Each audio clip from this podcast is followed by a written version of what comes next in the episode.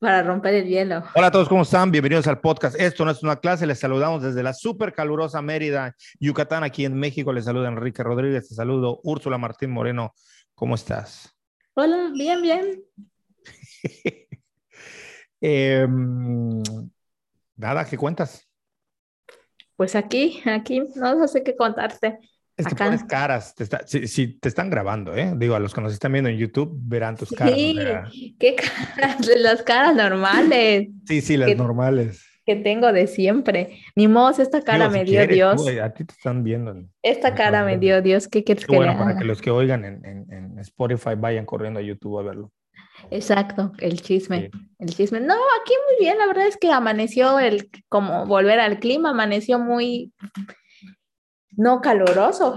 Eh, tú lo presentaste como la calurosa Mérida, pero fíjate que yo hoy siento, es caluroso. siento que no está tan caliente. Es, que es menos caluroso, pero en fin. Pero sí está, está chévere la mañana, ha sido una mañana chévere el día de hoy. Terminé de ver, bueno, desperté muy temprano para ver la clausura de las Olimpiadas. Este, fue bellísimo, ¿no? Porque al final, este, bueno, a mí me gusta mucho todo lo de fondo, verlo, disfruto mucho ver las, las, carreras de fondo y me aventé el maratón femenil. Dime, dime. ¿Por qué dejan eh, las carreras y las cosas así como maratones y eso al final de la competencia? ¿Hay alguna razón o es...? Porque son... ¿Hay alguna logística detrás? Sí, guay, ¿qué hiciste? Arranqué una hoja. Sí, sí hay, o sea, hasta donde tengo entendido, sí las carreras, o sea, la velocidad, todo lo de pista y atletismo es el espíritu de las Olimpiadas y por esa razón siempre es la, siempre la primera semana, o sea, se divide en dos fases y la última fase es donde es atletismo y especialmente el maratón es representativo de las Olimpiadas y en general del espíritu del, del olimpismo. Por eso siempre los maratones cierran o sea, siempre maratón va a cerrar las Olimpiadas y se venía haciendo que la premiación de maratón varonil se hacía en la ceremonia de clausura, pero solo el varonil. Y esta vez en la ceremonia de clausura se hizo la premiación del varonil y el femenil. Y fue, fue o sea, las historias de maratón siempre son así como Yo lloré viendo el maratón femenil, lloré viendo ayer que vi el maratón varonil en la noche. Terminó como no sé, como a las 7 más o menos. Y en la premiación hoy también lloré así, porque es muy conmovedor. O sea, por ejemplo, el caso de los que fueron segundo y tercer lugar son somalíes, pero naturalizados en Países Bajos y el otro no recuerdo en dónde, por guerra y cosas así. Y entonces al final se conocen, se abrazan, una cosa impresionante. Del otro lado, eh, en el femenil, la mujer que era la gran favorita, este, no recuerdo de qué país es, es de un país africano también, que es nacionaliza israelí, y la mujer en el kilómetro como 32 para la carrera, o sea, pensamos, o sea, los que estábamos viendo y los narradores decían que ya, ya había desertado la carrera y ya llega en primer lugar la, que, la de Kenia, luego llega en segundo lugar otra de Kenia, tercer lugar una estadounidense que no es afrodescendiente, que eso es increíble porque casi nunca hay. Y ya cuando van entrando todas como en el lugar sesenta y tantos, vemos, o sea, todos los que vimos el maratón en vivo, vemos entrar a esta corredora, ¿no? Y fue como, o sea, justo el maratón eso enseña, ¿no? El esfuerzo, la tenacidad, esa mujer que en el kilómetro 32 ya estaba destruida, ¿de dónde sacó fuerzas para correr otros 12 kilómetros, 10 kilómetros y llegar a la meta? No, impresionante. Entonces sí, fue muy, o sea, eso es como lo que, lo del día que me ha tenido, pues muy conmovida. Sí, realmente te digo, a mí disfruto mucho y creo que no hay nada más inspirador. Como bueno, platicaba con un amigo y decía, que no hay nada más inspirador que ver un maratón, pero sí hay correrlo, solo que quienes lo corren. Obviamente yo no soy una persona que corre un maratón y no sé si alguna vez lo logre, pero sí me parece inspirador. O sea, y creo que sí tiene sentido completamente que sea con eso que cierren las Olimpiadas. Sí, sí, sí. Ya. Ya tanto que querías que habla, mira, ya hablo, te rotie. No, no, no, perfecto, me quedó claro. Si no, luego la gente dice, es que aquí está la palabra, que no sé qué. Ahora me van a criticar porque dije lo de tus caras. Debo decir, como paréntesis, dos cosas. Primero, a los que nos están viendo, pues estuve un poco distraído porque estoy, hice un desastre con solo asentar un vaso, ni siquiera se me derramó. Sabes para que vean el grado de humedad que tenemos. Con solo sentar un vaso en la mesa, se sudó y se hizo un desastre que estoy tratando de cubrir de la mejor manera que puedo. Eh, lo de las caras de Úrsula, yo creo que según yo es positivo, ¿eh? Eso es mi, mi, mi, análisis. Según yo es muy positivo. La gente que nos está escuchando, nos están viendo, dirán, ay, pero sí, muchos somos honestos y mostramos nuestras caras. No. El tema con Úrsula, a quienes nos oyen y nos ven, es que Úrsula es como un niño. O sea, una cosa es que una persona adulta, por, por, ser honesta, no necesite reírse ante los chistes que no le dan risa o poner cara de molesta cuando lo está o tal. Eh, y otra cosa es muy diferente a, a, los niños, ¿no? Que esto sí de manera frontal, cada, cada momento por el que van pasando, eh, se van molestando. Por decir, pueden estar muy molestos, pero si les das un chocolate, ¡eh! Se eso es Úrsula. O sea, Úrsula es de las que hacen caras como si fuese un niño. O sea, así para que se lo imaginen. O sea, a, a ese grado llega lo perceptible que es el ver sus caras, porque sus gestos son como un niño las haría, o sea, y no necesitas conocerla demasiado para darte cuenta de que actúa como, como un, niño. Alguna vez me mandó foto de ella de niña y me dice, ¿ve la diferencia? No, o sea, es lo mismo. Aparte que ella es viajera del tiempo, parece que no, que no esté. Hasta tengo, no, hasta tengo ¿no? mi marcador este, conmemorativo. Mira. Y acabas de subir una story a Instagram donde estás con una, con una pluma con su cabeza Osito. de oso, ¿no? Pero sí, bueno. Sí, sí. Eso me lo regalaron. Volviendo, lo volviendo a lo de las, a lo de la, al tema de las Olimpiadas, que no vamos a hablar de ello. Ah, no, pero antes hay otra cosa muy buena, perdón, este, dilo, dilo, creo dilo. que es interesante. Eh, hoy, hoy, dio, hoy, puse, hoy salió la rueda de prensa de Lionel Messi. Este, si lloraste por lo otro, yo creo que hubiese llorado. Yo no, porque yo no lloro por este tipo de cosas, pero eh, fue muy conmovedor lo de, lo de Messi, la despedida del Barça. O sea, es decir, ya él oficialmente salió a dar su, su pues, su, su, conferencia de prensa, que más de la mitad de ella se fue en un llanto ahogador, sollozante de su parte. O sea, no podía hablar el hombre, no podía hablar. Todo el, el equipo, sus amigos estaban en primera fila. Fue muy conmovedor, este, y nada, pero no nos vamos a abundar en ello, pero creo que sí es una nota de uno de los grandes del deporte de nuestra era, que acaba una carrera que nadie imaginó, es de estos que pintaban para ser la única estrella, de estos, de estos casos raros que se dan en el deporte, donde un deportista de equipo está en esa franquicia o en ese equipo o en esa, como le dicen malamente, institución, porque no son, no son instituciones, pero eh, que sí, sí na nadie imaginaba. Ayer este, este este influencer de, de, España de mucho peso, Auron Play, decía, el momento que ningún eh, o, hincha del Barcelona esperaba y creía que sucediera, ahora sucedió y de la peor manera, ¿no? Unas cosas ahí medias extrañas por las cuales se salió, ya han explicado y más o menos la gente se puede dar cuenta de los problemas que tiene el club, pero el tema es no solo la nota de la conferencia de prensa de Lionel Messi, sino que fue novela, o sea, telenovela turca a tope, o sea, increíble. Lo voy a buscar para volver a llorar. Es, sí, es la moda llorar, llorar. Vas a llorar, vas a llorar porque es de verdad, este, tú dices, pobre hombre, o sea, sí está sufriendo. O sea, sí, sí, sí tiene un problema. Y dirán, problema de primer mundo. No, no problema de primer mundo el que te conté ayer. Exactamente, sí. Digo, espero que no, digo, estamos muy lejos del radar de esta persona. Yo no voy a decir el nombre del podcast, uh -huh. pero una persona les comentamos que salió uh -huh. a decir que fue a terapia porque le daba angustia responder su WhatsApp. Así de ese tamaño.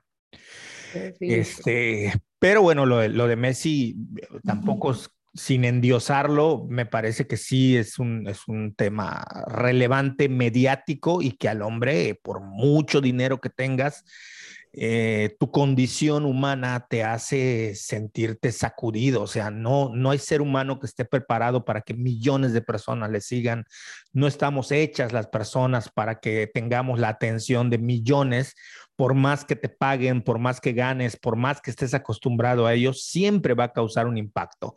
De hecho, yo creo que esa gente que jala reflectores a, a, al por mayor Michael Jackson en su momento, un poco están mal emocionalmente y de la cabeza porque, con todo respeto, porque están expuestos a, a estas situaciones que no son normales, o sea, no, no son normales. Entonces, eh, pues bueno, ya la gente que nos escucha dirá, Eh, con todo respeto, eh, por si hay alguien que va a terapia por el WhatsApp, pero sí me parece que hay de problemas a problemas, en fin, porque luego esta misma persona dijo que para curarse esa depresión, entonces se fue a otro problema que fue irse a Nueva York y entonces no podía vivir en Nueva York porque ahí trabajan mucho y para tomar breaks se fue a un viaje a la India. Entonces, vaya manera de resolver los problemas, ¿no? Pero bueno, cada quien. Vale, yo este quiero poder resolver mis problemas. Eh, a ver, el tema de los deportes, de las Olimpiadas, el, episodio pasado hablamos de ello, mencionamos el, tema de esta chica que finalmente pudo regresar y afortunadamente ya está bien y ganó una medalla de bronce. Mm, y hablamos de los, de los, Juegos Olímpicos y cómo se ha convertido en una industria y cómo muchas cosas se van convertido en una industria. Y a mí me gustaría tocar un, un, tema que también se empata con otro de los podcasts que hemos tratado, pero pues son temas que van saliendo y que, que, van dando para más, que es el de las industrias culturales, que ya lo habíamos mencionado, creo que por lo menos en dos podcasts. Y es, mm, no sé, eh, un poco para, para empezar y dar como, como un ejemplo de, de por dónde vamos decir que la relevancia de las industrias culturales sobre todo se concreta, y aquí adelantamos el tema con, la parte del turismo, pero no solamente abarca el turismo, sino como estamos viendo puede abarcar deportes, puede abarcar otro tipo de gamas. No me quiero meter, porque como esto no es una clase, en definiciones eh, muy rimbombantes ni que tengan nada que ver con el rigor, pero digamos que muy grandes rasgos, una industria cultural es cualquier producto, objeto, símbolo, cosa que pueda comercializarse y venderse como producto de, pues eso, de la, de la construcción cultural de lo que se hace en la cultura. Perdón, voy a un momento. Perdón. Sí, yo, yo, nada más, este, ah, bueno, ya sigue, sigue. Dale, dale, dale. No, yo, yo estaba justo buscando como, porque se habla mucho de la industria cultural, pero eh, a mí me pasa que escucho que todo el mundo dice industrias culturales, industrias culturales, eh, industrias creativas, porque ahora es, es eso, ¿no? Pero sí, sí me puse a buscar. las diferencias son, son mínimas. Sí, y justo UNESCO en 2009 las une como industrias culturales y creativas y lo que dice es que son sectores de la actividad organizada eso es muy importante. Como cualquier industria, es un sector de actividad organizada y que el objetivo principal es producción y reproducción, promoción, difusión o comercialización de bienes, servicios y actividades de contenido, y eso es lo más importante, cultural, artístico o patrimonial. O sea, siempre tiene que tener ese, ese componente de lo artístico, lo cultural o los bienes patrimoniales, es decir, todos los centros históricos y todo lo que sea este, por pues eso, por eso es que cuando yo hablé en el podcast eh, de apropiación cultural, yo hacía el énfasis en que no existe desde el punto de vista antropológico apropiación cultural. Ese es un concepto que no es antropológico, que no le compete a la antropología, que no surge de las ciencias sociales y sobre todo que no se aplica. Lo que existe es aculturación, que es grosso modo también el contacto entre dos culturas donde una toma elementos de la otra y la reformula y eso se ha dado siempre y eso nos ayuda a entender los procesos históricos. Eso forma parte también del concepto de cultura e incluso las definiciones más estrictas dicen que en la propia, en la, aculturación siempre va a haber una cultura dominante sobre otra que de alguna manera u otra, por un lado, la dominante trate de imponer su cultura, pero la parte resistente o la que no es dominante va a tratar de contrarrestar, de tal manera que esta postura, vamos a llamarle así, dialéctica, en la que uno es el dominante y uno es el dominado, por decirlo así, no es así, pero bueno, para que quede más o menos claro, estas fuerzas en tensión, que no en conflicto, no siempre bélico, a veces ocurre, a veces no, pero estas eh, fuerzas que jalan para lados diferentes son lo que crean la cultura. Ahora, no quiere decir que la apropiación cultural no exista. Existe, pero en el contexto de comercialización y venta del producto cultural. Es decir, cuando ya alguien le da su nombre a un textil, lo vuelve marca registrada, se agrupan, hacen todo esto que acabas de definir y se vuelve algo concreto, allí sí cabe que haya un plagio, que haya un pleito, que haya un problema. No es lo que yo digo, no necesariamente lo que yo creo, estoy dando conceptos y definiciones para que entendamos. Entonces, la apropiación cultural, este, básicamente se muestra con la música, con eh, el arte en general, con la danza, con las cuestiones folclóricas, cualquiera de sus manifestaciones que sean, la industria cultural. Eh, en estos casos puede ser incluso el deporte y ahorita vamos a ver en qué casos concretos, de qué casos concretos estamos hablando. Bueno, concretos, rápido les digo, que Nelson Mandela a través del fútbol logró cuestiones políticas, unificaciones políticas y todo mundo sabe que fue a través del fútbol por ejemplo, ¿no? O ya lo hemos mencionado hasta el cansancio aquí, Cuba que construye parte de su identidad nacional alrededor del béisbol como deporte nacional. Y así otros ejemplos que podemos irles dando. Sin embargo, no los catalogaría yo como industrias culturales, estas dos tal cual, porque no necesariamente hay un comercio. Sin embargo, entrando en concreto con los ejemplos que quiero dar, y sí quiero decir que esto lo vi de una entrevista que le hicieron a Alan por el mundo, que si alguien conoce y ha viajado y sabe de turismo, es este hombre. Eh, derivado de ahí me salieron estas ideas que tiene que ver, por ejemplo, esto yo ya lo sabía, ya, ya creo que incluso ya lo habíamos mencionado, no hablado, pero mencionado. Por ejemplo, el K-Pop, que es una industria de las más fuertes que hay en el mundo, que se vincula, como tú mencionabas también, no solamente con la producción de la música y de los grupos, sino también deriva en una estética y la estética deriva también en la venta de cosméticos. Y los cosméticos son una de las industrias más grandes. Todo eso va como un combo. Corea define el K-Pop. ¿A qué nos referimos? Que el K-Pop es un producto de Estado. Corea levanta un país y hace que los ojos volteen a ver a través de impulsar el K-Pop. Ya alguien se puede preguntar, bueno, ¿y cómo lo hacen? Pues el Estado crea planes y subsidia grupos de K-pop con productores donde el dinero surge del Estado y se masifica y se hace para llegar a todo el mundo. Y si alguien por ahí dice, bueno, pero es que yo, yo oigo de K-pop, pero es muy de chavitos, les voy a dar un ejemplo nada más. No es K-pop, no es BTS, no es ninguno de estos grupos tan laureados por sus eh, seguidores que se llaman ARMYs, que también ya lo hemos mencionado en este podcast. Eh, por ejemplo, el Gangman Style es coreano y todo mundo bailó o escuchó el Gangnam Style. Entonces, a ese grado llega.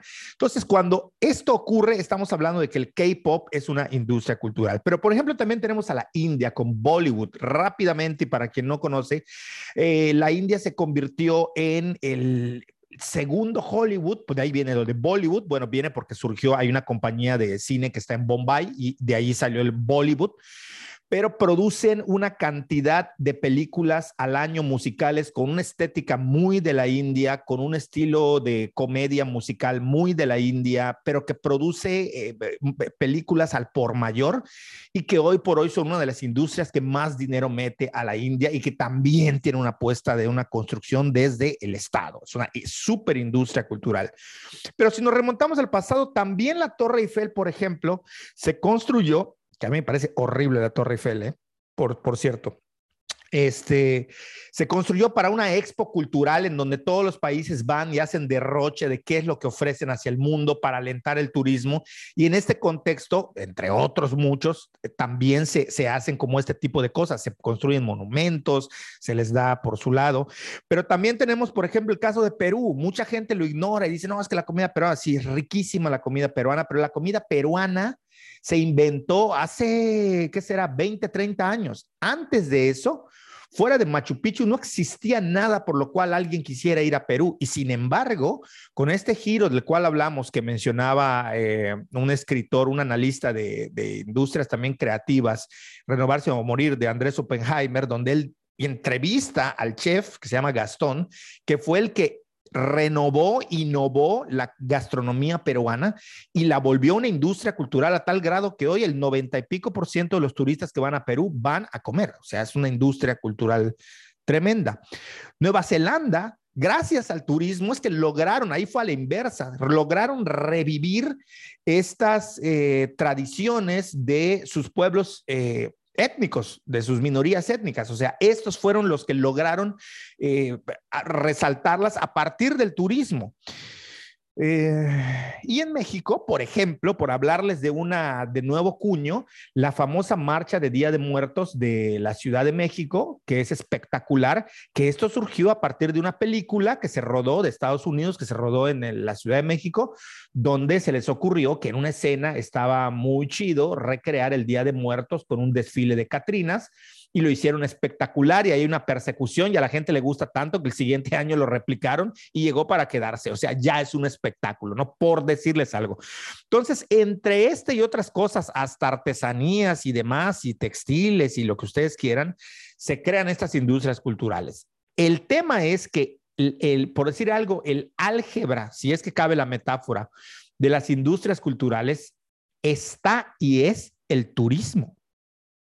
Esa es la gran industria cultural, la que está detrás de ello.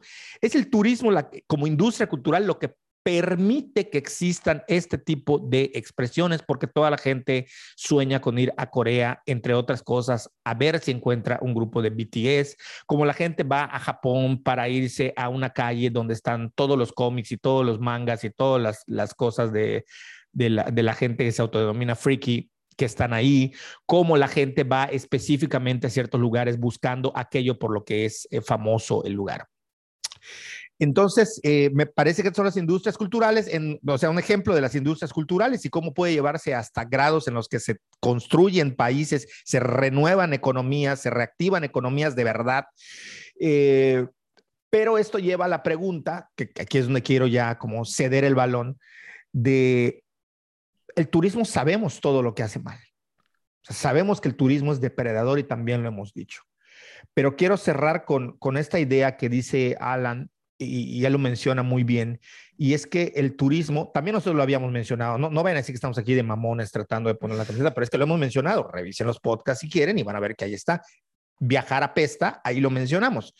Que los viajes, dice Alan, en, digo, junto con lo que nosotros ya habíamos dicho, los viajes ya no ilustran. O sea, ya no ilustran. La gente viaja exclusivamente a ver Disneyland. La gente viaja exclusivamente a ver qué come. Pero la gente sigue, salvo el caso de Perú, en general se siguen yendo a Japón y siguen yendo a comer a los mismos McDonald's y al día siguiente a desayunar en un Starbucks. Eh, la gente ya no viaja para ilustrarse. Entonces, en concreto, la pregunta después de todo este masacote de ideas que acabo de lanzar, yo diría, sabemos lo que el turismo hace mal, pero creo que tenemos una relación hipócrita con el turismo todos, de amor y odio, porque no lo puedo ver de otra manera. También veamos las cosas buenas, si es que las hay, que el turismo da, porque al parecer todos estos ejemplos están basados en el turismo y la reactivación económica de México está basada en el turismo. Y el tema del Día de Muertos de la Ciudad de México es turismo. Entonces, sabemos de las cosas malas que hace el turismo, pero ¿cuáles serán las buenas que hace el turismo? Sí, sí. Bueno, eh, antes, de, antes de intentar como charlar sobre eso que preguntas, yo sí quiero, como siempre, yo tengo mi bola de anécdotas. Yo cuando estaba en la licenciatura, eh, no sé en qué semestre, tercer semestre o algo así, regresó una, una mujer, ¿no? Que acaba de terminar su doctorado y que su estaba especializada en antropología del turismo. Y a mí me llamó muchísimo la atención esa materia y yo la tomé, o sea, yo tomé esa materia optativa, antropología del turismo. Y justo eh, eh, un poco que siempre se termina en una, en una materia como esa, se termina haciendo un recuento histórico de, cómo surge el turismo, cuáles fueron las primeras, o sea, qué es lo primero a lo que se le ha llamado turismo y todo. Y eh, efectivamente, como en esa entrevista de Alan, pues de lo que se habla en primer lugar es de esos viajes que ilustran, ¿no? esos viajes que hacían los jóvenes europeos para conocer el mundo y que después lo realizan eh, jóvenes que vivían en, la, antes de la de la independencia ya existía, empezaba a ver el turismo también en América, que eran los jóvenes españoles nacidos en América que también se iban. El caso es que todo eso, ¿no? Y digamos que desde ahí a mí yo tengo una relación especial con el turismo y con el viaje, como lo dije, dije en el podcast, creo que fue nuestro primer podcast además juntos, Enrique. probablemente sea el primero. Que está cumpliendo un año ya. Está cumpliendo un año el podcast, eh, los o sea, en, ajá, en equipo. En equipo. Digo, siempre hemos sido equipo antes, yo solo subía Claro, claro, claro. Pero Siempre ha sido la productora. Ajá. ¿no? Pero, Lo que pasa ajá. es que no salías a cuadro, ahora ya sabes. Exacto. Pero Y el, por, por los que nos oyen. exacto, en cuadro y A micrófono. cuadro y a micrófono. El caso es que, pues a mí me llamaba la atención como algo, o sea, porque yo veía que también al mismo tiempo los jóvenes de mi edad tenían esa como, como que les picaba la cola para viajar, ¿no? O sea, como que necesitaban y veían el viaje como algo necesario. Entonces, desde ahí yo me he acercado al turismo, un poco con una visión anticuada quizás respecto a mi generación. Ay, me estoy haciendo la única y detergente aquí. Pero porque a mí viajar me cansa, me fastidia, no, no puedo, no puedo con los viajes, es algo que no, no comparto, ¿no? El viajar tres días y estar corriendo y hacer un checklist de lugares que ya visité es algo que me cansa, sinceramente, y que no le veo el, el, el gusto. Y bueno, y después veo que me dan la razón las personas expertas en turismo, pero bueno, da igual. El caso es que con este acercamiento, ¿no? digamos, de un poco crítico del turismo, he logrado, y con otro tipo de experiencias, he logrado como acercarme muy, muy, muy, muy de, en el fondo de, de, la industria turística como tal, ¿no? Y si bien que existen, o sea, al final hay que decir algo y, y se tiene que decir, el turismo masivo es un turismo completamente extractivista, o sea, como es... Exacto, como es cualquier otra industria. Sin embargo, hasta ese tipo de turismo eh, genera una dinámica que no necesariamente termina siendo 100% negativa. ¿no? Y, por ejemplo, ¿qué pasa con el tema de, que ahora lo tengo como más claro, eh, de la industria textil, basada en el textil tradicional, en el textil que viene pues de la época colonial por lo menos, que eh, pasan dos cosas, ¿no? En primer lugar están los grupos textiles muy, muy, muy, muy, este, eh, no sé cómo decirlo, muy avanzado en el tema de su actividad profesional, en el tema de todo lo fiscal y lo legal, y que generalmente estos grupos siempre, sí vienen de localidades rurales, obviamente con origen indígena, pero que tienen todo un equipo de trabajo que son diseñadores, gente que sabe de tendencias y todo eso, y que no necesariamente ven como su principal cliente al cliente o al consumidor turístico. Es decir, estos grupos que tienen innovación textil, que no, que no se ponen a, a, pensar en que si lo que están haciendo es apropiación cultural o no de todo lo que es de su pueblo, eh, no miran al turismo y hacen unas piezas que están fuera del radar, ¿no? Pero por otro lado están los otros grupos textiles que sí ven al turismo como su principal consumidor y cliente. Y, de, y con estos grupos suceden varias cosas, ¿no? Que yo veo positivas. En primer lugar, he visto en Oaxaca y he visto mucho en Yucatán y Campeche, sobre todo en Campeche, algo que hasta hace dos, a ver, 2012, hace nueve años yo no veía, y es que han estado rescatando ciertas puntadas para realizar prendas que obviamente la intención es venderla al turismo y justamente a esas puntadas le llaman puntadas de rescate. Órale. Y, y realizan piezas con esas puntadas y te explican, y esto no tendría ninguna ¿cómo decirlo? Esto no estuviera pasando si no existiera el turismo, si no existiera el consumo del turista de ciertos textiles.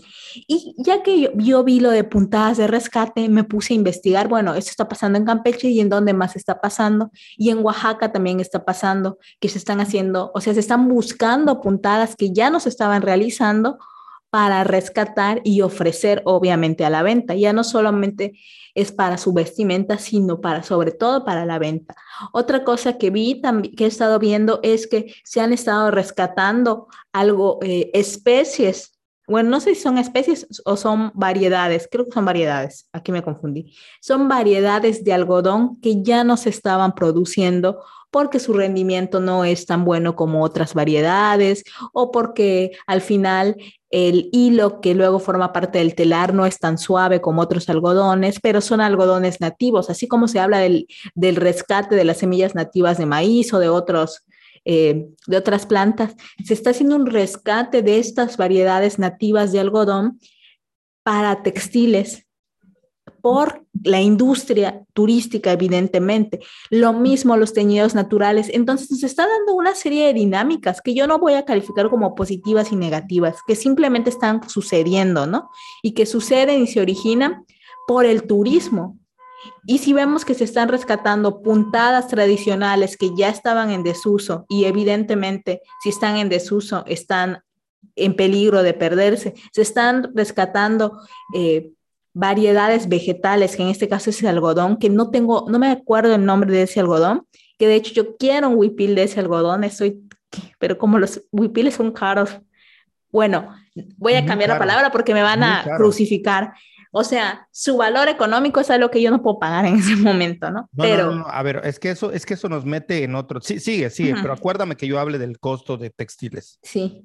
Bueno, el, el caso es que eso, ¿no? Se están rescatando variedades vegetales, se están rescatando eh, eh, maneras de la industria textil, también se están rescatando eh, biotecnologías prehispánicas, como es el teñido natural basándose en cochinilla, en grana, bueno, en grana, cochinilla, en, un montonal de, de, también de cosas vegetales y minerales que, que pues esto solamente, te digo, se entiende a partir del consumo pero sobre todo el consumo que hace la industria turística de este tipo de cosas y que es un, es un consumo obviamente de turismo cultural básicamente, ¿no? Porque un turista de masas no va a querer comprarse un textil, se quiere emborrachar en un todo incluido.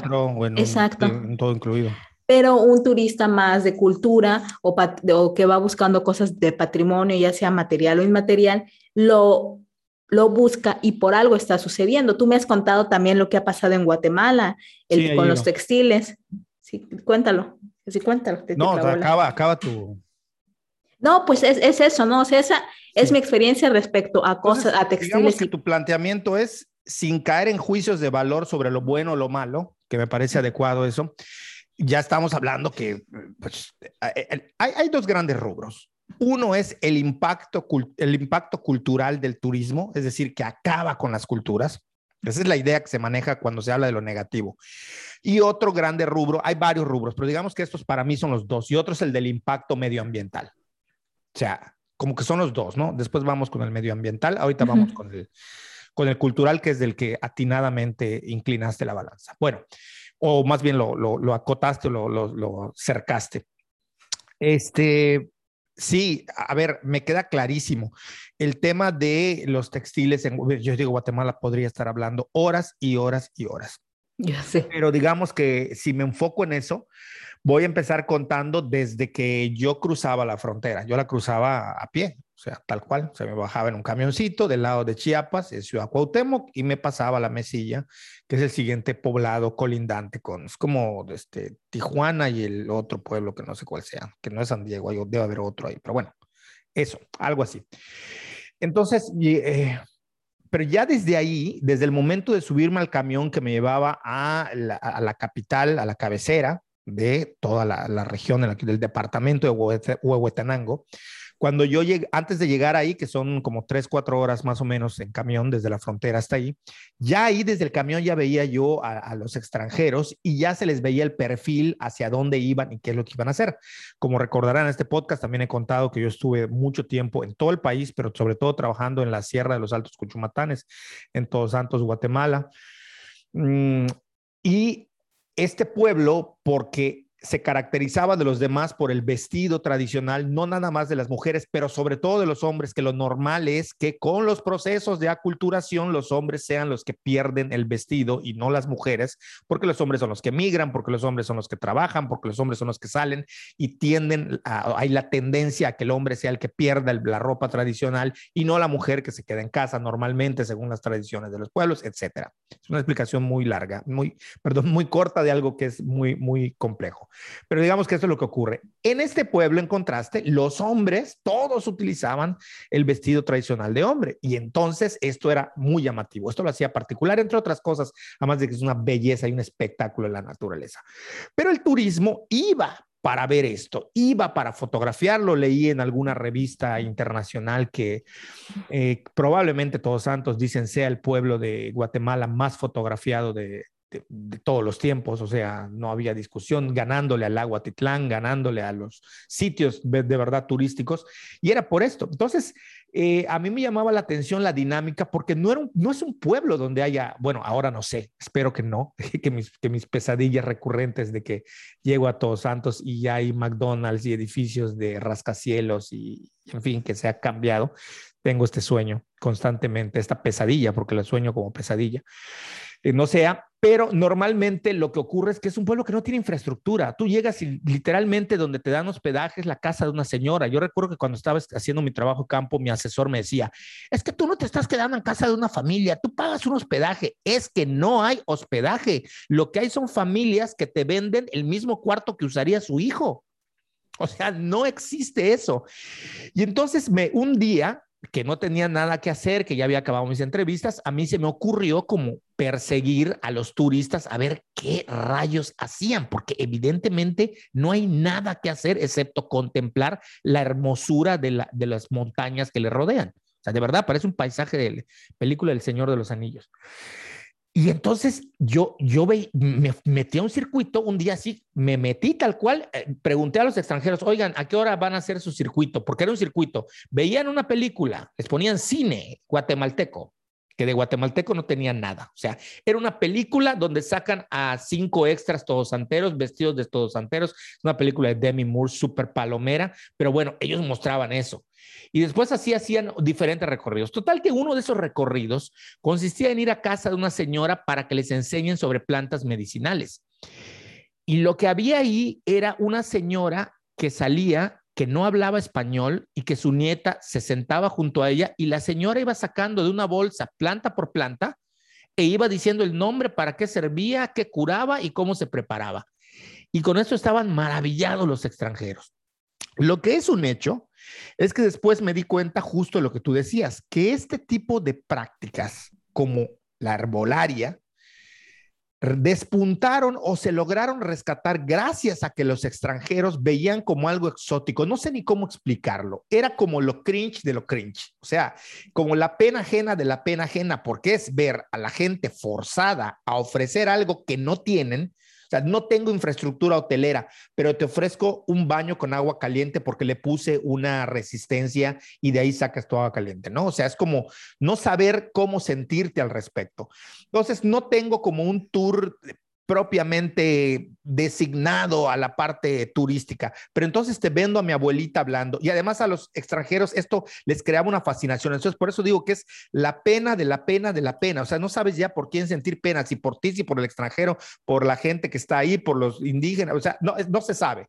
Es algo muy extraño, muy raro, pero es un hecho que esto trajo muchos beneficios al pueblo y que la gente amaba el hecho de que llegaran extranjeros, a tal grado que contrario a lo que ocurre en algunos lugares, como por ejemplo San Juan Chamula, donde te cobran por una foto o te multan si lo haces sin permiso, los de Todos Santos, al contrario, decían, es que a los extranjeros les encanta tomarnos fotos y donde te ven con una cámara, si estás volteando a verlos, se paran y te dicen, vas a tomarme foto y se abrazan con el otro y sonríen o te hacen una seña así de, amor y paz y sonríen. O sea, están tan adaptados, hasta los niños. A mí me pasó una vez que un niño, no sé si tenga la foto por ahí, pero bueno, la, la quiero rescatar. Un niño gordito salió así como de tres, cuatro años, salió corriendo cuando me vio pasar y gritaba, foto, foto, foto, foto, y hacía su manita, como para que, y ya me detuve y dije, bueno, este quiere que le tome, o sea, ellos te piden que les tomes foto y no te cobran.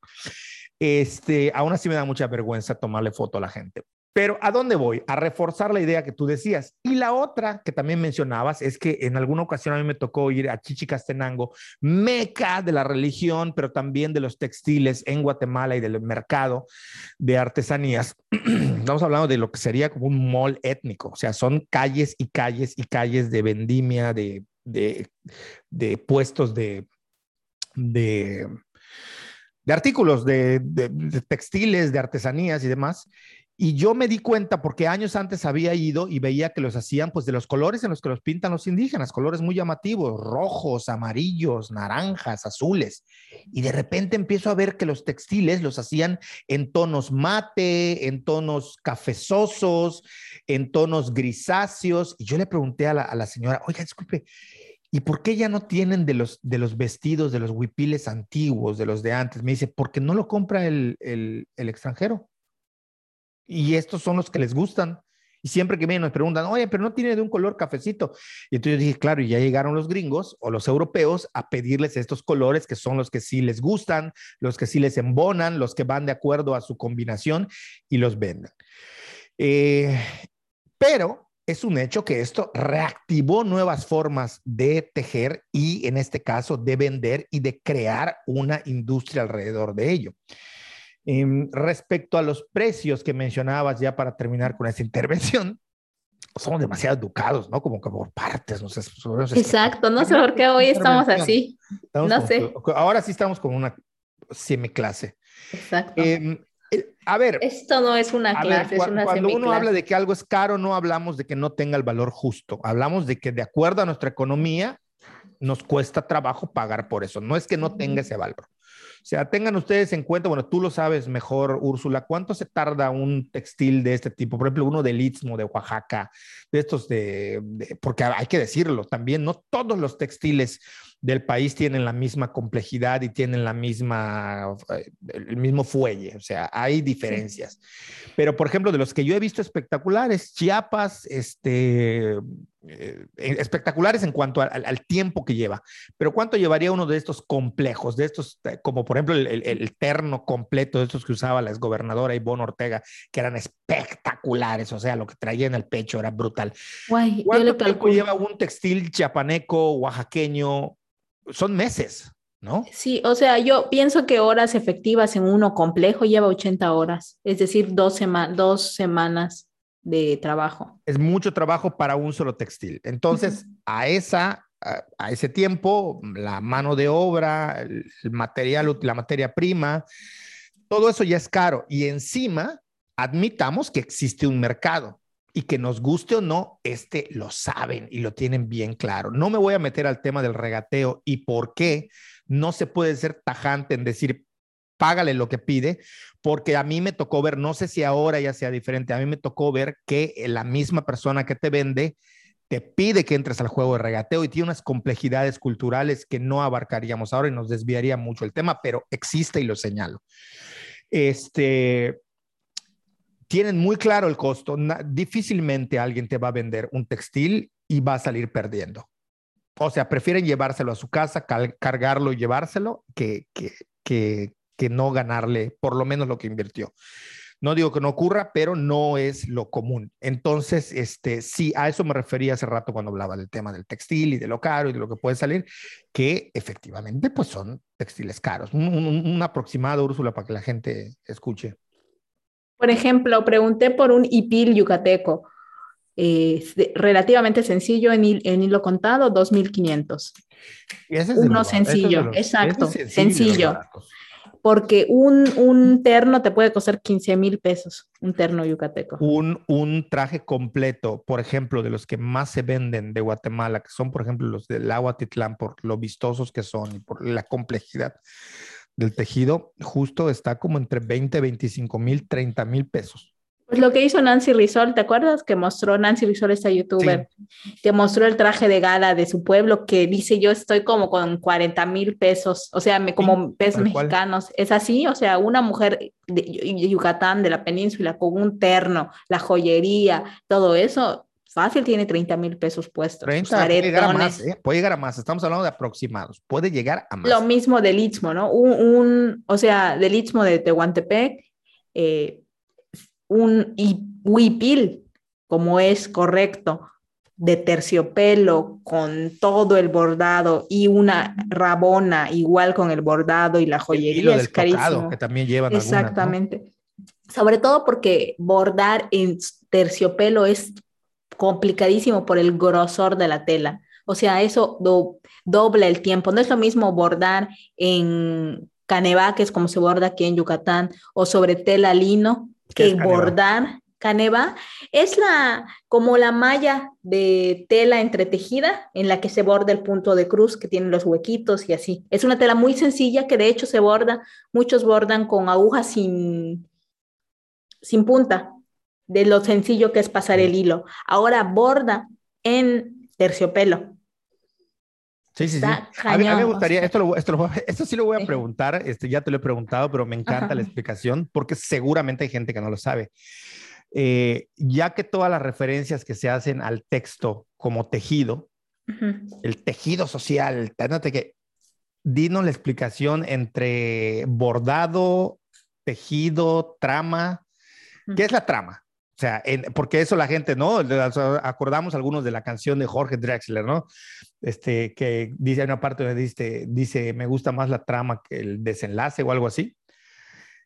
Eh, y constantemente hablamos de la trama. ¿Cuál es la trama de la película? ¿Cuál es la trama del tal? Entonces, creo que es interesante saber qué es la trama cuando hablamos de bordado, ¿no?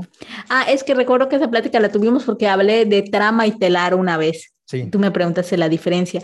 La trama es la forma en la que los hilos se van entretejiendo para formar el telar. Todas las telas tienen trama, que por ejemplo nuestras playeras, la trama del hilo es diferente a la trama de la mezclilla o es diferente a la trama del lino. Eso es la trama. Está bien bonito, ¿no? La forma en la que los hilos se entretejen para formar el telar. Es y Tiene toda la coherencia con la analogía que hacemos para referirnos al texto, a la obra literaria. Sí. Porque es mostrar las costuras. O sea, uno voltea el, telar y ahí ve la trama. Ahí es, el camino que lleva, ¿no? Es decir, cómo se construyó lo que estamos viendo en el, en el es verso, ¿no? Sí, y sabes que yo una vez con una amiga se compró esos lentes para las cámaras de los celulares y yo me puse de ociosa. lente Me puse de ociosa a ver la trama de todas las telas que teníamos, ¿no? Pues de nuestras playeras, de nuestra mezclilla, y de verdad es un mundo, o sea, alguien debe hacer una expo de tramas de tela así, industriales, es increíble. Bueno, a mí que me gusta todo eso, me parece fascinante, ¿no? Fascinante. la, trama, la trama es una y lo que se muestra es otra cosa. Claro. O sea, mucho se ha estudiado en antropología de cómo se cuentan narrativas de mitología, de historia, de cosas pasadas en los tejidos de lo que se ve. Pero sería interesante ver la trama. Claro. Como o sea, no porque ellos necesariamente nos cuente algo, igual y sí, ¿eh? pero por lo menos nos cuenta lo que la persona hizo, o sea, cómo lo, cómo lo hizo. No, no vi qué fue lo que mostraste. A, ah, mi pantufla, es que, que tengo que recibir mis nuevas pantuflas. Órale.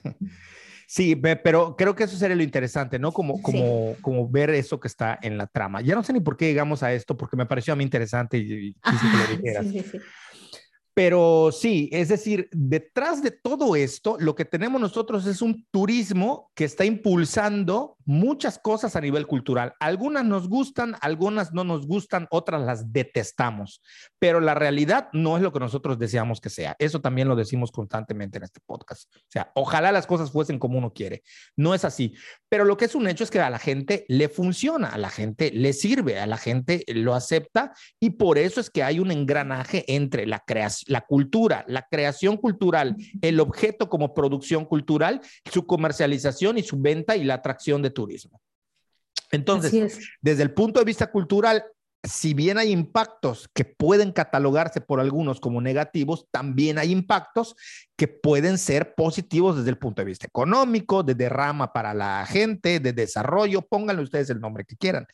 Y uno de los que a mí más me parece controversiales, hablando ya del turismo y saliéndonos de esta parte que es lo étnico, que hablamos de eso porque es lo que conocemos y lo que tenemos más a la mano. Quizá podríamos nosotros mencionar algo que fue muy polémico, sobre todo porque han cometido errores en eh, las últimas fechas bastante dramáticos o que han llevado a dramas horribles.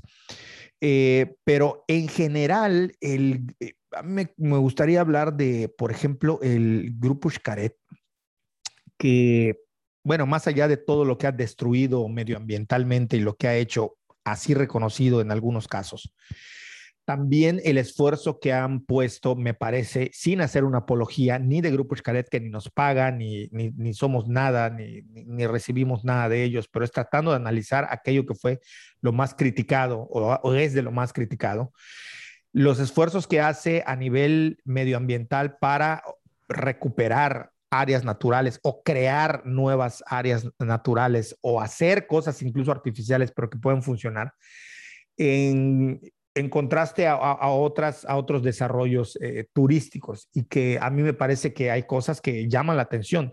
a nivel cultural, eh, una persona muy letrada de grupos mayas, yo supe que fue eh, consultada por el grupo Xcaret como asesor para que pudiesen reconstruir el cementerio que tienen en el parque.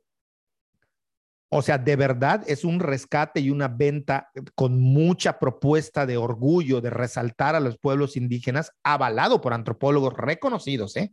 Solo de académicos reconocidos por su seriedad, que yo sé que participaron para, eh, que, evidentemente recibieron algún pago, supongo yo, que fueron eh, consultados, o sea, Grupo Xcaret se tomó la molestia de llamar arqueólogos, antropólogos, conocedores del tema y de los grupos mayas para que ellos asesoraran sobre la construcción de dichos eh, parques o de estas partes de estos parques. Por ponerles un ejemplo pero me parece que también la parte medioambiental han hecho cosas. Yo tengo ejemplitos por ahí, pero creo que tú, Úrsula, tienes este, cosas más, más concretas. ¿Qué es lo que ha hecho, por ejemplo, entre muchas otras cosas, de las malas que ha hecho, pero digamos que de las que probablemente no sean malas, que esto de entrar en los juicios de valor me causa un poco de roncha a mí, sobre todo cuando no se conocen muchos trasfondos, pero no sé, ¿qué, qué, qué cosas eh, crees tú que... Bueno, eh, y no solo, no solo Grupo Xcaret, ¿no? Al final yo pues tengo la, la experiencia con Grupo Xcaret eh, ahí, desde muy adentro y, sobre todo desde la parte que es la encargada, sí, flora, fauna, y, que son los encargados de la parte, pues esta, su responsabilidad social ¿no? y, ambiental en este caso, porque eso existe. Em, hay dos cosas a reconocer muy importantes. La primera es el trabajo enorme por la conservación de las tortugas marinas. Eso hay que decirlo, es el programa más grande del país de conservación de tortugas marinas. El más eficaz. Hasta y el más eficaz. Eh, primero lo llevaba Grupo Experiencia Xcaret, bueno, no Grupo Experiencia Xcaret, el Parque Xcaret. Después se conforman como un grupo que, que, incluye todos los parques y todo eso. Pero en primer lugar, el Grupo Xcaret era, fue quien empezó con este trabajo de la conservación de manera fuerte. No quiere decir que no existieran ya esfuerzos del gobierno del estado de Quintana Roo o de ciertas agencias, pero digamos que el trabajo fuerte, duro, lo realiza Grupo Experiencia Xcaret y ahora a través de Flora, Fauna y Cultura de México y, con obviamente los recursos del grupo del parque. Es un trabajo muy sólido. Em, la recuperación en tortuga blanca, ha sido enorme. O sea, la tortuga blanca o tortuga verde, como le llaman también, es, es, sí, sí se ha visto significativamente y quien quiera ver los números, pues los puede ver, están disponibles. Eh, significativamente se ha, aumentado la población hasta el punto que están, creo ya, a un pasito de dejar de ser especie en peligro de extinción a especie vulnerable, porque al final en la categoría de riesgos hay la que es crítica, extinción, vulnerable y todo eso. Parece que la tortuga blanca ya va a dejar ¿no? de, estar entre los grupos que están en peligro crítico de extinción. Es un trabajo enorme, eh, a mí me parece una labor titánica. Y por otro lado, pues está la otra especie que se protege, bueno, de todas las que están protegidas en México, pero de las que anidan eh, prácticamente en, en, Quintana Roo, que es su principal centro de anidación, es esa, y la caguama. La caguama tiene pues más eh, temas para su conservación por su estilo, voy a decirlo chistoso, por su estilo de vida. La caguama es una, una tortuga. Instagram la caguama, la, tortuga caguama y dice tortuga. Este, caguama. ¿Qué te gusta? Lifestyle. Nadar bajito, ahí por donde están los turistas. Eh, o sea, más que nadar, la tortuga caguama, y yo todo eso lo aprendí por el trabajo allí, la tortuga caguama es floja, no nada, simplemente se deja llevar por las corrientes marinas. Y esto hace Como que... buscando a Nemo, ¿no? Sí, pero eso sí nadaban, o sea, las tortugas blancas nadan dentro de las corrientes marinas, yo así nadando. Hacen como su esfuerzo, ¿no? Exacto. En cambio, la tortuga caguama busca las corrientes y se aconcha la muy floja y ahí va. Eso hace que a su caparazón, a su cuerpo, se le peguen un montón de microorganismos, eh, generen este, colonias de, de ay, ¿cómo? se me olvidó el nombre, de hongos y todo eso, y que eh, le generen un herpes muy especial de tortuga caguama que les, les quita este, calidad de vida, tiempo de vida, longevidad y todo eso. Y la otra cosa que tienen las caguamas de su flojera es que casi, casi que se están saliendo del mar a la playa y ahí ponen sus huevos, que con cualquier ola se, los lleva el mar y se pierde toda su ovoposición.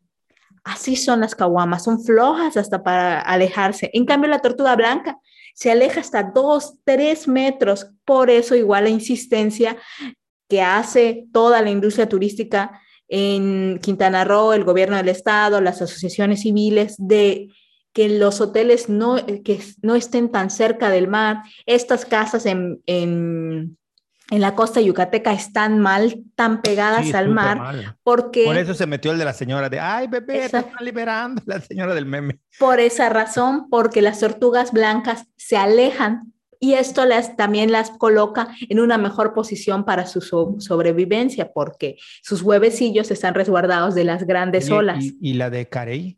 Esa está ya extinta. No, no, no, Carey sigue. El tema es que Carey, este, su anidación es más en Campeche que en Quintana Roo. pero al final de cuentas termina siendo México y termina siendo península. Sí, Carey está más en peligro por el tema de su caparazón, sigue siendo algo de, depredación.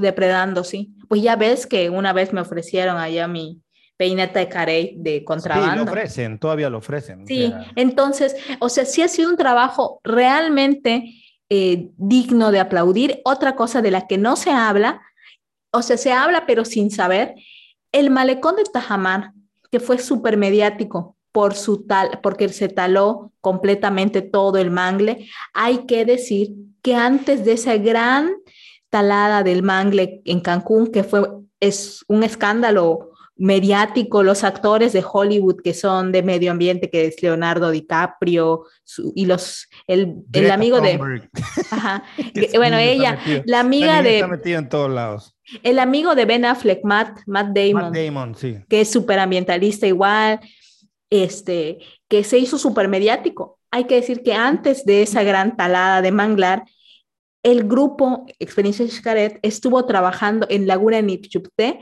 reforestando todo de mangle. Y ahí sí lo puedo decir porque yo fui a reforestar mangle con una chica que admiro mucho, Jennifer, que es, ha dedicado su vida a trabajar con mangle y con especies nativas en, en Quintana Roo.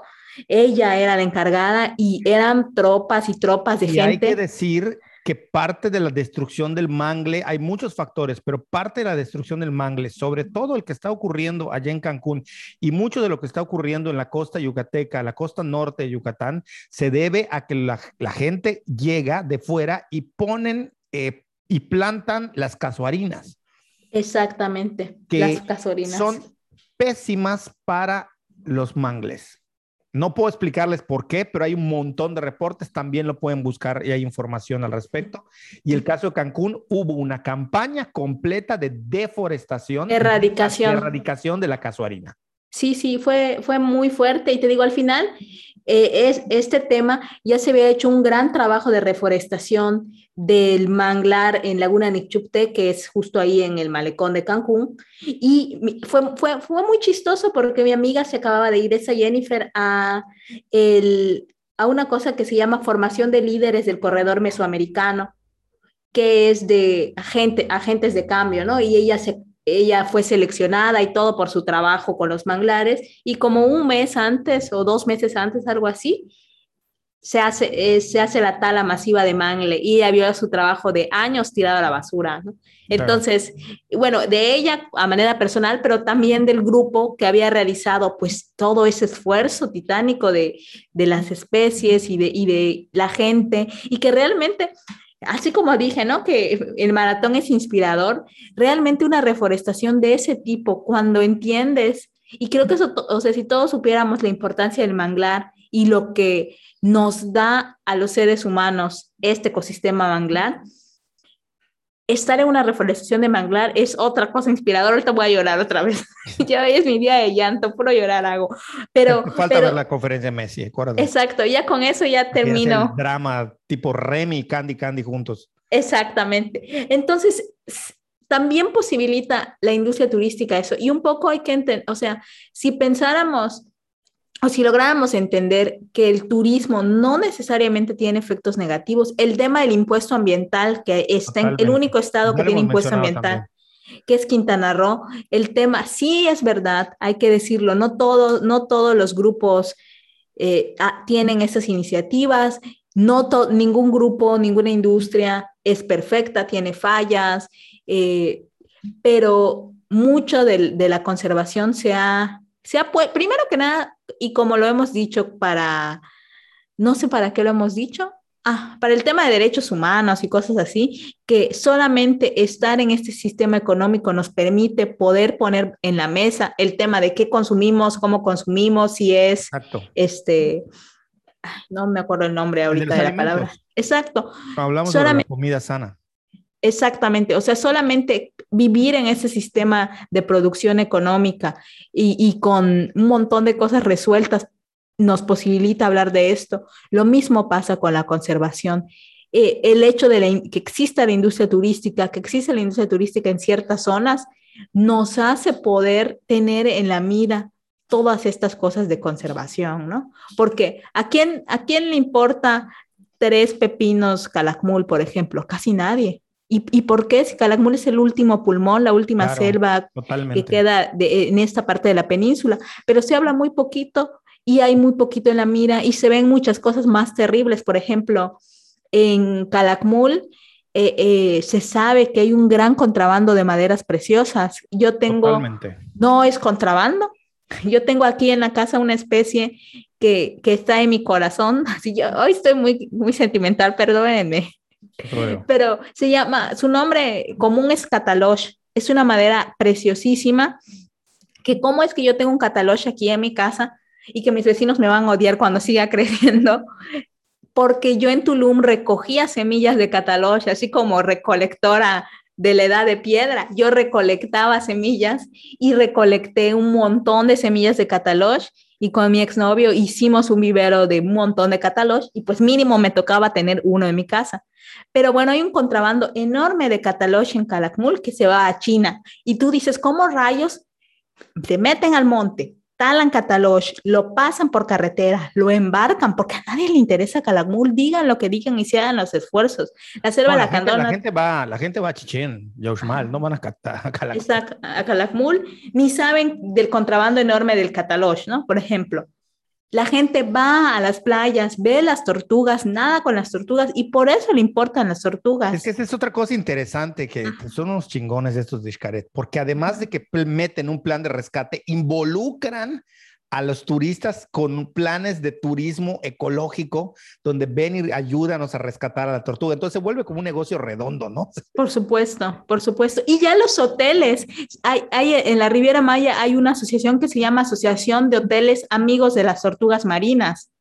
Y ya ese, es, ese ya es un también es venta y es marketing, ¿no? Porque yo, por ejemplo, yo me quisiera quedar... Los, así como antes los jóvenes se iban a, su semana a las misiones y con eso limpiaban su alma, ahora hay muchos que dicen, no, voy a rescatar tortugas y ya sienten que limpiaron su alma. Son como paralelismos que quiero poner nada más. Exactamente. Y, y, y otra cosa de la que igual siempre hay mucha polémica es el tema de los animales en peligro de extinción y en cautiverio, ¿no? O sea, yo, yo siempre...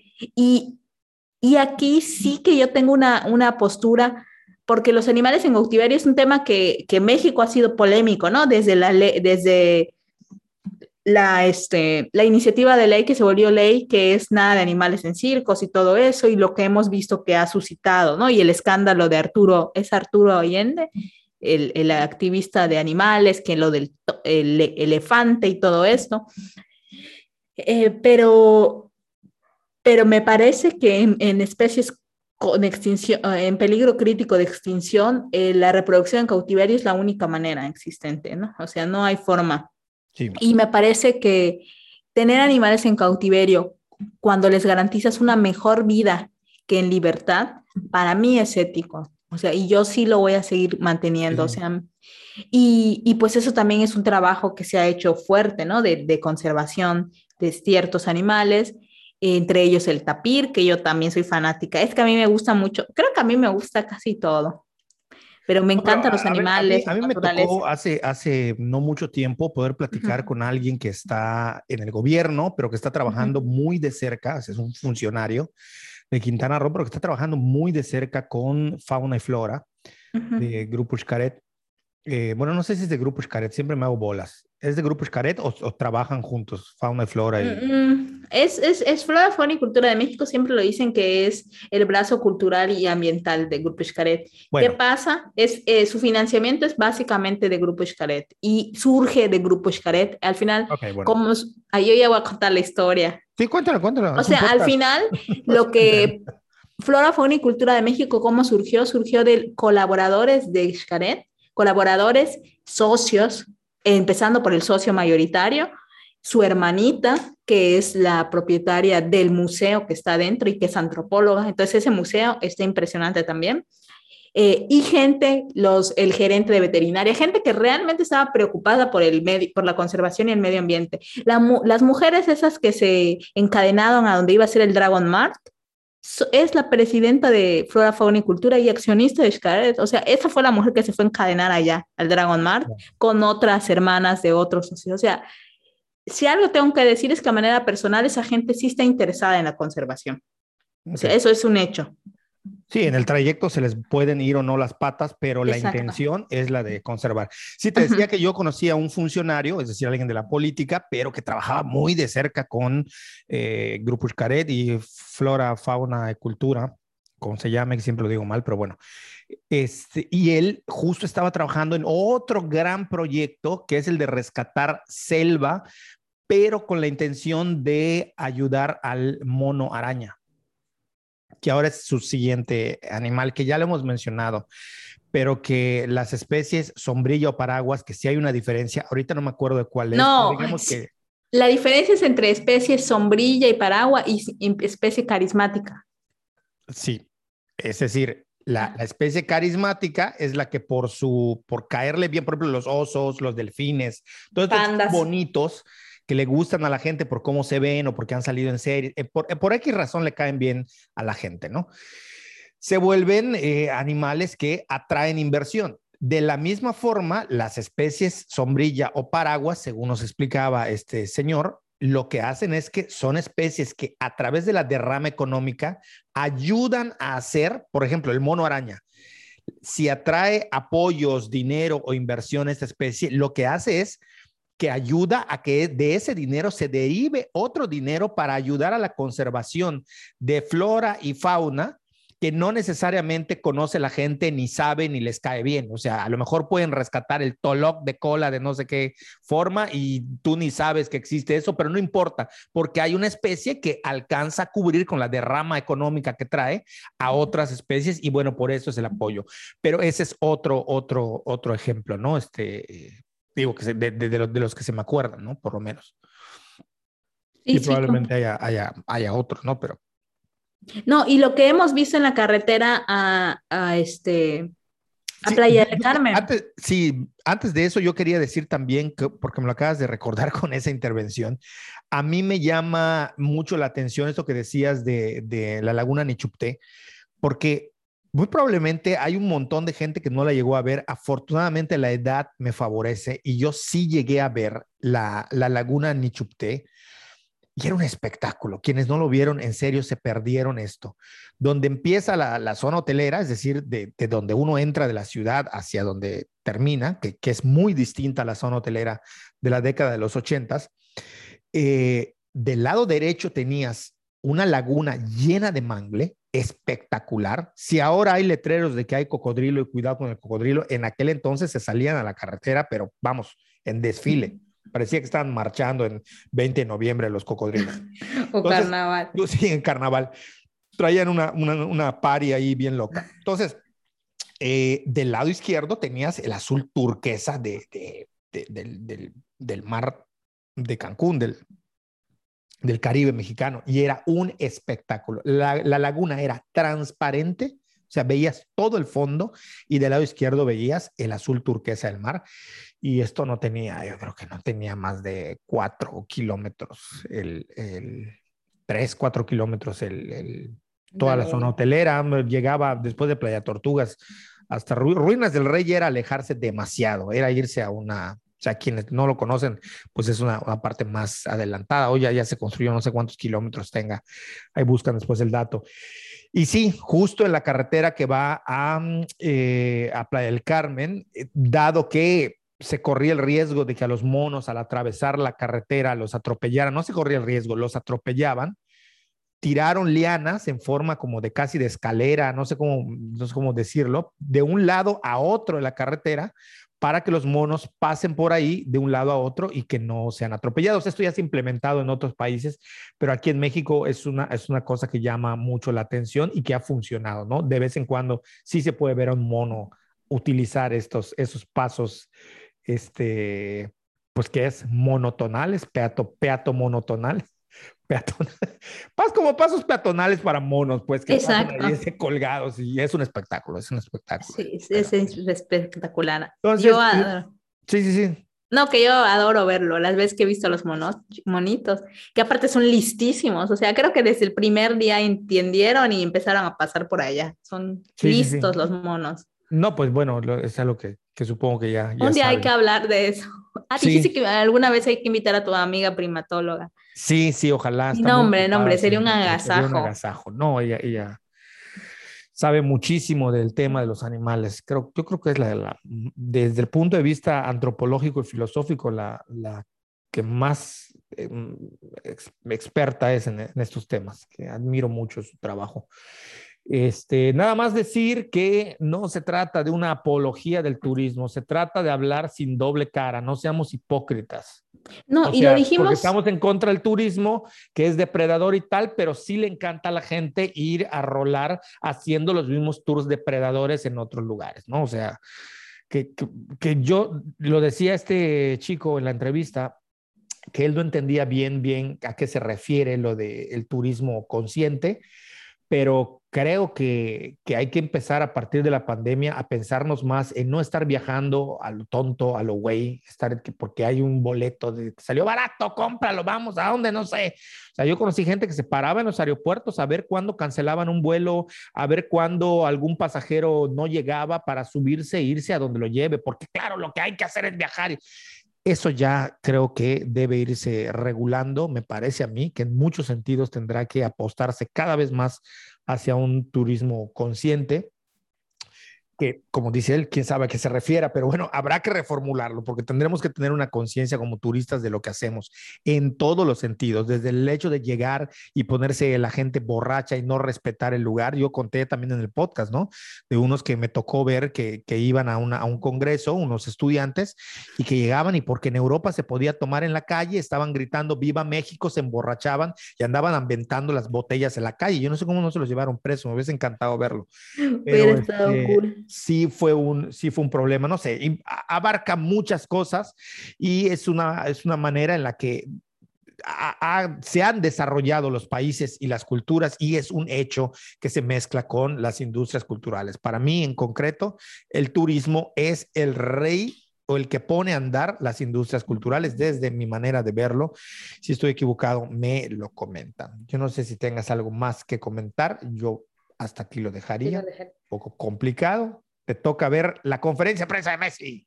Al ratito lo voy a ver, al ratito voy a verla, a ver qué. A ver si, a ver si lloro. Si lloro. me cuentas.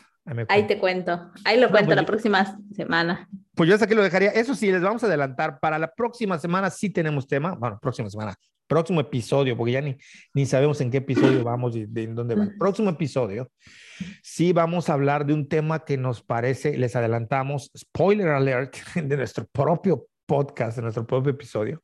Somos los más este, spoilers de Paréntesis dentro de todo esto de mis, mis gustados paréntesis. Nosotros no enumeramos los podcasts. O sea, la gente que hace podcast los enumera. es un desastre, pero bueno, no creo que haga mayor diferencia. No sé por qué los enumeran, pero supongo que es para decir, vayan al podcast tal. Luego ni se acuerdan tampoco. No sé, pero el caso es que nosotros no enumeramos nuestros podcasts y está bien, está chido, me gusta. Me gusta ir contra las normas. Enrique el Rebelde. Este, eh, vamos a hablar de esta, este tema porque, aunque ya lo hemos hablado, tocado en otras ocasiones, yo le platicaba a Úrsula cuando estábamos haciendo como la, forma de curar los, los contenidos que subimos que ya no me preocupa el tema, o sea, ya antes yo decía, bueno, ¿por qué se está planteando el regreso a clases? Y bueno, la respuesta era, es que hay una reactivación económica, es que hay toda una industria detrás de la escuela, las papelerías, yo no sé cómo van a subsistir las papelerías de las señoras que venden este, hojas de papel en blanco y, láminas y, de estas planillas, pero bueno. Eh, pero yo le te comentaba, Úrsula, que, que a mí ya no me, ya es tanta la insistencia por parte del gobierno federal y los estatales en el regreso a clases, es tanta la necedad, hay tanto, y sobre todo con repuntes. En repuntes se les ocurre decir que que ya me empieza a generar sospecha y no nada más desde el punto de vista de la política, sino desde un montón de puntos de vista que ya trataremos, pero ya no me convence la respuesta, el regreso a clases y el énfasis en él es porque eso deja mucho dinero. Ya no me resulta lógico. O sea, ya, ya me voló la cabeza. Y sobre eso estaremos hablando por si en algo les genera interés y que, pues bueno, quienes lo quieran esperar y les guste el tema, que lo hagan. Y como siempre tendrán nuestras redes sociales para escribirnos, para comentarnos. Está la caja de comentarios. Gracias a quienes comentan. Que Muchas ha gracias. el número de, bueno, ha aumentado, dos o tres personas más nos comentan, pero lo agradecemos porque además comentan con, con, con, con argumentos, comentan con... Eh, con ganas de comentar, ¿no? Este, entonces, se les agradece mucho. Eh, yo hasta aquí lo dejaría. No sé si tienes algo más que decir, Ursula. Nada, que nos vean, ah, que, esperen las próximas semanas. Que la pasen bien, que nos vean, que compartan, que le den like, todo eso que Se suscriban, todo. Si están en las otras plataformas, pues gracias de nuevo por escucharnos en Spotify, iBox, iTunes Podcast y todos estos. Eh, compártanlo. Nada, nos despedimos porque si no, esto se vuelve eterno. Hasta luego. Chao.